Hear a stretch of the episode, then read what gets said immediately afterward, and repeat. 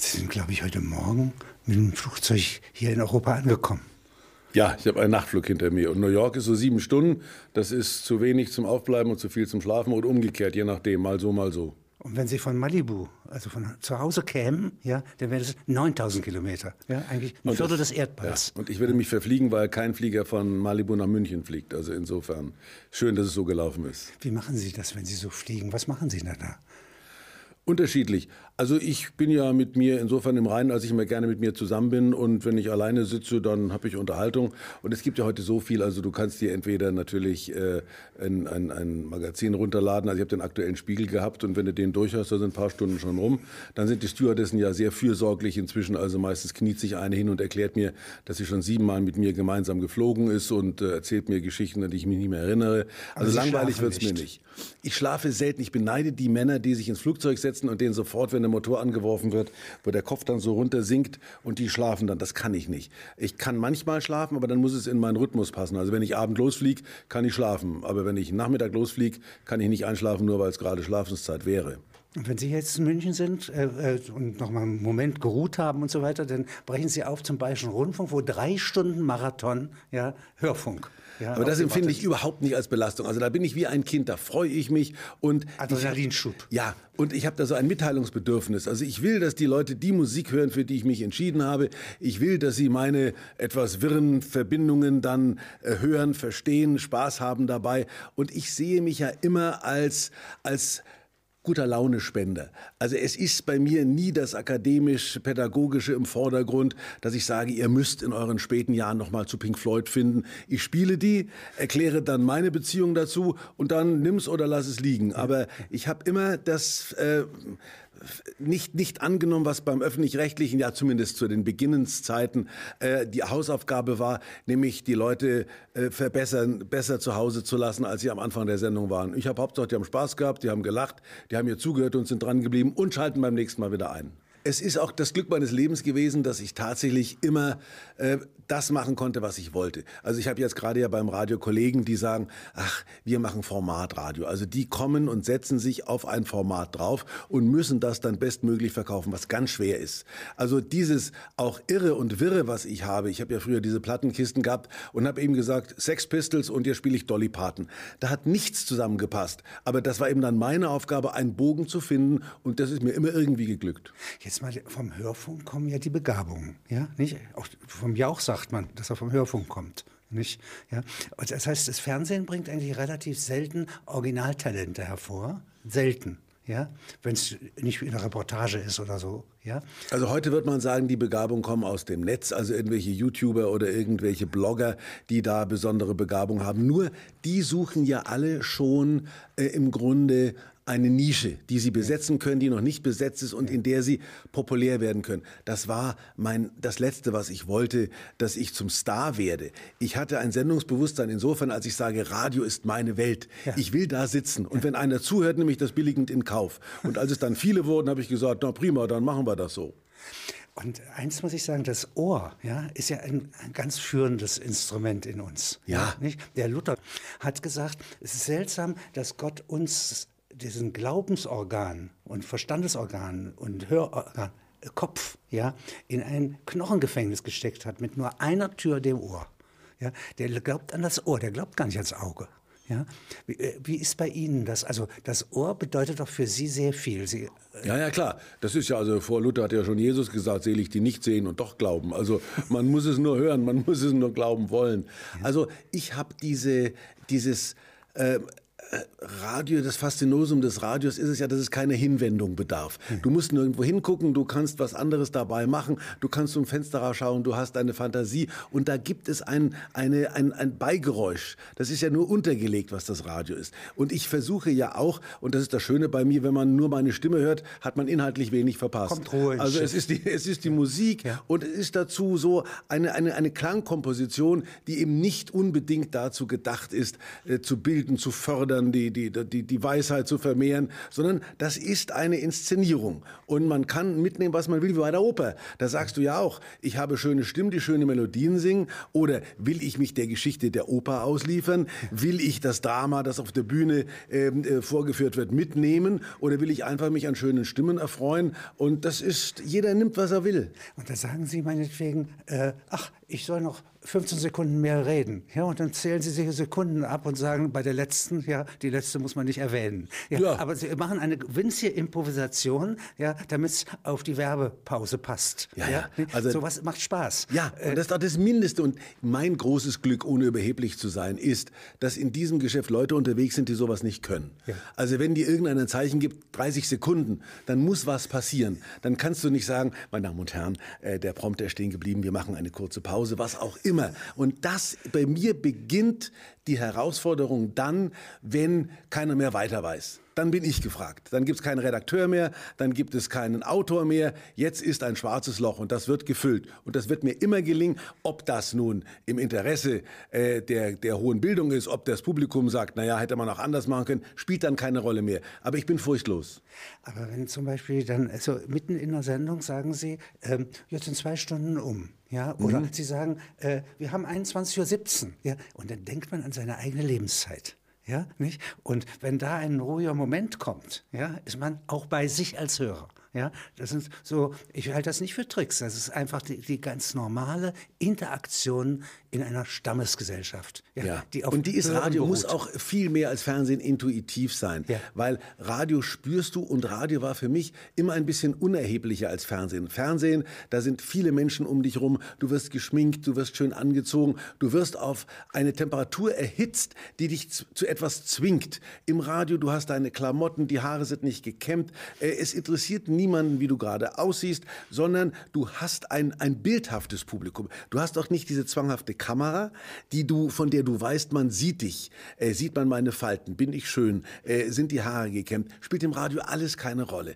Das ist ein, ein, eine, ein, ein, Nichts, in das du hinein, in einen, in einen näheren Raum, den du erfüllst. Mit Stimme, mit Inhalt und das ist große Faszination. Und jetzt ist ja der 4.0 Mensch in der 4.0 Welt, ja, der ist ja digital. Ja, und äh, ich muss sagen, ich finde es schon mächtig und imponierend, ja, nicht, was da so an Partizipation von Silicon Valley verwaltet wird. Und wenn wir da beide hinkommen, ja, mhm. sind wir zunächst mal wie Eingeborene. Ja, nicht? Ja, ja, ja. Die Frage ist, will man hin? Also ich merke jetzt schon zum Beispiel, was ich gerade gesagt habe, dass du im Radio immer bei dir warst. Plötzlich, äh, du hast natürlich heute nicht wie früher, zwei Wochen später, einen Zuschauerbrief äh, im Kasten, sondern du siehst auf einem Screen, wie die Leute sich direkt äußern. Und einer sagt, du hast Schwitzflecken. Und dann sage ich, ich bin im Radio. Ja, Moment, wir haben natürlich diese digitalen Kameras und das wird alles im Grunde gleichzeitig auch in irgendeiner Form über, über das, das World Wide Web. Schwitzflecken ist unter den Achseln. Kannst du, ja, ja, klar. Also das heißt, du wirst plötzlich, obwohl du es nicht zur Kenntnis nimmst, auch gesehen. Du wirst nicht wie früher, wo ich wusste, zwischen Rosenheim und Leipzig bin ich der König. Plötzlich meldet sich einer von den Labrador und sagt, ich habe heute hier per, per Internet, höre ich dich äh, im Radio. Also da ist nun auch die, die Heimeligkeit äh, des früheren Radios hat auch erledigt. Und was mich dabei fasziniert ist, dass dabei ganz grundlegende Dinge sich nicht ändern. Kinder äh, reagieren nicht digital auf ihre Mütter. Nein. Nicht? Und ob einer lügt äh, oder nicht lügt. Das, das sehe ich als meine ich. Chance. Das ja. sehe ich als meine Chance, weil ich das dann das digitale Leben unterlaufen möchte. Weil ich sage, die Reaktionen, mit denen ich selbst und mit denen auch meine Umwelt aufgewachsen ist, mit Mitleid, mit, mit, mit Furcht, mit, mit Schadenfreude, die wird es immer in dieser Form geben und die muss ich bedienen und die kann ich bedienen. Die habe ich verstanden, die versteht jeder in meinem Publikum und, und das ist das Letzte, was mir am Grunde an Sicherheit geblieben ist, dass ich sage, im zwischenmenschlichen Umgang hat sich, egal 4,0, 2,0, nichts geändert und wird sich auch nicht ändern. Da gibt es zum Beispiel, Liebe kennt kein Alter. Mhm. Da haben sie sich den Macron ausgeguckt, den französischen Präsidentschaftskandidaten, und der hat eine deutlich ältere Frau. Mhm. Und es ist eigentlich bewundernswert, dass es sowas gibt. Ja, also ich bin immer dann interessiert, wenn ich hoffe, dass das Publikum bereit ist, mir zu folgen. Also ich habe mich immer vor Themen gedrückt, die mich selber nicht interessiert haben. Da musste ich mich bemühen, da musste ich mich einarbeiten, da musste ich eine journalistische, äh, sagen wir mal, Fleißarbeit hinlegen. Wenn ich aber sage, oh, das interessiert mich, auch Themen, die mir, die mir gar nicht so liegen, also auch in dieser Sendung ist dieses ähm, bedingungslose Grundeinkommen. Mir hat ja. irgendeiner erzählt, dass wir so viele an Förderungsgeldern ausgeben, an Studentenförderung, an, an, an Kindergeld, an Zuschüssen und so weiter und so weiter, dass es sich auch rechnen würde, wenn jeder Mensch, egal wer, ein Grundeinkommen bekäme. Und da sage ich, das ist interessant. Das ist insofern interessant, als ich behaupte, dass der eine sein Grundeinkommen in, in drei Jahren verfünffacht hat und der andere hat es verfressen. Aber sie hatten irgendwann mal die gleiche Chance. Und das interessiert mich. Und ich bin jemand, der immer versucht, meine herausgehobene Situation, sei es im Rundfunk, sei es im Fernsehen, dazu zu nutzen, andere mitzunehmen. Ich bin, auch wenn man mir das unterstellt, weder ein Egomane, noch bin ich in irgendeiner Form so eitel, dass ich mich letztendlich präsentiere, sondern ich will anderen Menschen das Gefühl geben, hoppla, da ist einer, der denkt ein bisschen so wie ich, da gebe ich ihm recht. Und wenn man sagt, ich verstehe jemanden, der eine 20 Jahre jüngere Frau hat oder einen 20 Jahre älteren Mann oder was auch immer, also alles, wozu Verständnis benötigt wird, wo man die Menschen ein bisschen vielleicht an etwas heranführen muss, da fühle ich mich aufgerufen, meine Fähigkeit zur Integration, zur, sagen wir mal, auch zur naiven Erklärung von Sachverhalten, denn nur das kann ich. Ich bin nie einer, der akademisch, der wissenschaftlich, der von Kompetenz getrieben. Ich habe eine gewisse Kompetenz, was die Popmusik der 60er Jahre betrifft, aber die braucht keiner. Andererseits habe ich eine, finde ich, eine, eine hohe Empathie, auch wenn dieses Wort, äh, sagen wir, inzwischen überbewertet ist.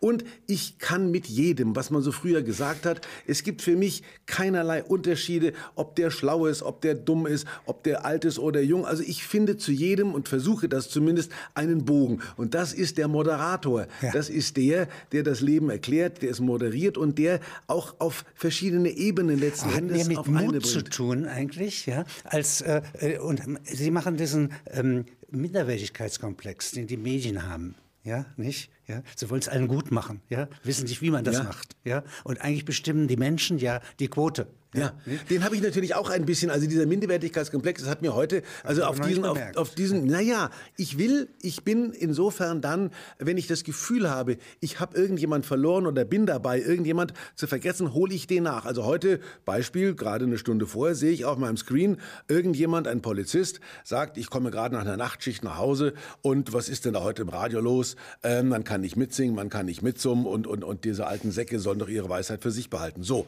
dann muss ich erst mal kurz kotzen, indem ich also sage, wenn der um 20.40 Uhr von der Nachtschicht kommt, dann kann er nicht viel klagen. Dann habe ich ihn schon mal also einen Kopf kürzer gemacht. Dann sage ich natürlich, äh, dass also mit Summen und mit Singen ja nun nicht das hohe Gut ist, das man im Radio pflegen sollte. Und ähm, ich versuche aber dann andererseits natürlich schon, irgendwie ihn wieder ranzuholen, indem ich irgendetwas mache, von dem ich sage, na, da müsste jetzt aber halbwegs zufrieden damit sein.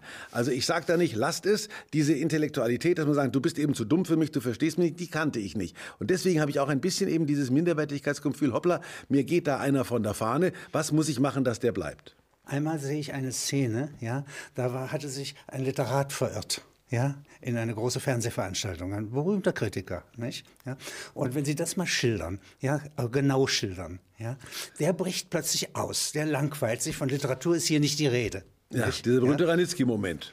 Gut. Und äh, den haben Sie aufgefangen. Ja, da, da wurde, sage ich mal, meine Fähigkeit des Moderierens gebraucht und ich habe auch äh, im Grunde das richtige Werkzeug gehabt. Also es begann so, dass mein Intendant, der sicher Ihnen auch bekannte, Markus Schächter, sich gefreut hat, dass er einen äh, Intellekten, intellektuellen Menschen, einen Freund des Buches, ähm, in einen Fernsehpreis äh, als Gast bewegen konnte und ihm diesen Preis auch mehr oder weniger aufgenötigt hat. Er wollte ihn also nehmen. Reich Ranitzky saß ja mit dem guten Willen in der ersten Reihe mit diesem Fernsehpreis nach Hause zu gehen. Jetzt bleibt aber der Löwe auf seinem Podest nicht sitzen. Nein, sondern er wurde natürlich im Verlauf dieser Veranstaltung Zeuge von etwas, was er nie sehen wollte. Es wurden Miniserien ausgezeichnet, es wurden Beispiele von Comedy-Serien gezeigt, die diesem Mann völlig fremd waren. Er fühlte das, sich gleichgeschaltet. Ja, das lag natürlich auch an seinem Alter, das lag an seiner andersartigen äh, Umgebung. Der wusste nicht, wie ihm geschah. Es war vieles nicht so schlimm, wie er es äh, gesehen hat, aber in der Häufung war es für ihn eine, eine, eine Irritation. Jetzt wird er zum Cicero ja, und fängt eine ja, Kampfrede an. Dann kam natürlich noch dazu, dass der da zwei Stunden saß. Das Ding hat kein Ende genommen und er wurde zusehends, die Ohren wurden immer roter. Also das war für mich so das Gefühl, da geht eine Lampe an. Und dann kam Marco Schächter in, hinter die Bühne und hat gesagt, also der gibt mir weg. So redet man ja da im Fernsehen. Aber ich gesagt, dann machen wir folgendes, wir machen die Preisverleihung jetzt.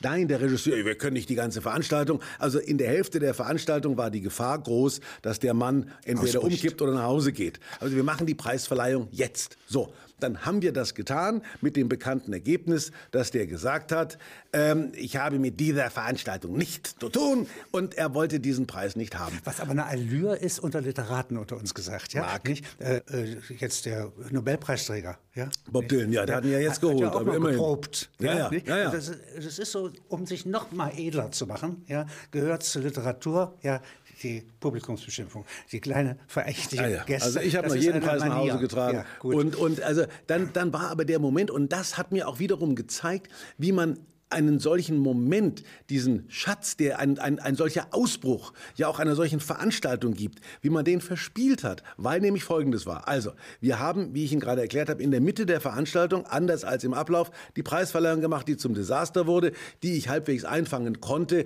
weil ich also verhindert habe, dass der Mann gegangen ist und mir diesen Preis um die Ohren gehauen hat. Und dann wurde im zweiten Teil dieser weiterlaufenden Veranstaltung natürlich ein großer Teil, die auf die Bühne kam, haben dazu Stellung genommen. Ähm, nun habe ich aber schon gewusst, dass das Fernsehen leider nicht in der Lage ist, aus dieser Not die Tugend zu machen und zu sagen, das ist mal eine Preisverleihung, die daneben gegangen ist, sondern die wollten die ja wieder glatt schneiden. Also habe ich allen denen, die aus der Fülle ihres Herzens zu dem Ranitzky-Vorfall Stellung genommen haben, sagen müssen, Freunde, ihr kommt in der fertig geschnittenen Sendung vor Ranitzky dran. Ranitzky bleibt der Schlusspunkt. Also hat das öffentlich-rechtliche Fernsehen, worüber ich mich heute noch aufregen kann, eine dokumentarische Situation verschenkt, wo in der Mitte der Veranstaltung Veranstaltung jemand sagt, ich will das nicht, mir gefällt das nicht und im Rest der Veranstaltung einen Ton gesetzt hat, hat man nicht geschafft, diesen Ton beizubehalten. Man hat das sauber geputzt und hat den Ranitzky ans Ende gesetzt, um dann relativ schnell zu den Schnittchen zu kommen. Das ist, das ist finde ich, ver, vergebene Chance. Sind geboren äh, 18. Mai 1950, das heißt gezeugt im August, das heißt genau als die Bundesrepublik, ja, das Grundgesetz, ja, eine sehr bewährte Verfassung ja, ja. bekommen hat, ja, sind sie auch gezeugt. Ja? Zeitgleich also mit eigentlich einem wichtigen Staatsakt. Und dann sind sie 67, 17 Jahre blondes Haar. Ja. Ja. Naja gut, also Sie als Augur sind Sie natürlich gut. Also wenn ich es überlege, tatsächlich, also wenn ich gezeugt wurde gleichzeitig mit dem Grundgesetz, auf die Welt kam ich an Christi Himmelfahrt, also der eine ging, der andere kam sozusagen. 67 dann Summer of Love, also da war die Nummer eins der Hitparade, All You Need Is Love, Nummer zwei war San Francisco, da war die Welt in Ordnung. Und unser einer hat ja auch mit 17 geglaubt, mit Love and Peace ist alles gerettet, ist alles zu erklären. Ein sehr schönes Stück von Lennon. Ja, ja Yoko. Ja, aber das ist ein sehr, sehr schöner Sound, ja, nicht? Ja. ja. Ja.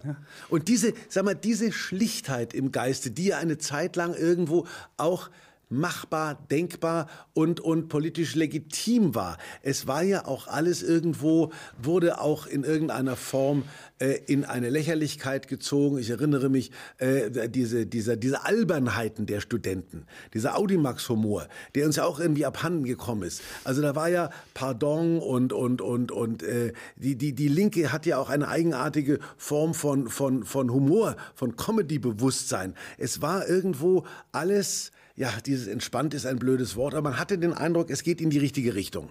Der Homo Ludens hat, sagen wir, eine, ein, ein, gewisses Spielfeld. ein erweitertes Spielfeld gehabt. So, und plötzlich erleben wir im Zeitalter des Populismus. Das heißt also, dass das Individuelle sich irgendwo erledigt hat, dass es Denker, Vordenker gegeben hat, weil die anderen sich zurückgenommen haben, die eigene Widerborstigkeit aufgegeben haben. Ich merke mit Entsetzen, wie bereit die jungen Leute heute sind, mit der Masse zu trotten. Also ich habe mich nie für einen Aufständischen gehalten, für einen Widerborstigen. Ich war kein Mitglied der außerparlamentarischen Opposition, aber ich war wesentlich mehr gegen den Strich gebürstet als die, die heute unterwegs sind, die alle irgendwo bereit sind zu folgen. I wasn't born to follow. Wobei ich glaube, dass es auch manchmal ein Schein ist. Hoffentlich, Ja, hoffentlich nicht? ist ein Ja, Schein. nicht? Es ist sicher eine Tatsache, dass wir unsere eigenen Ängste auf die Nachfolgenden wieder projizieren und sagen, wir haben es geschafft, ihr seht, ihr seht nicht aus, als würdet ihr es schaffen und sie haben es immer geschafft.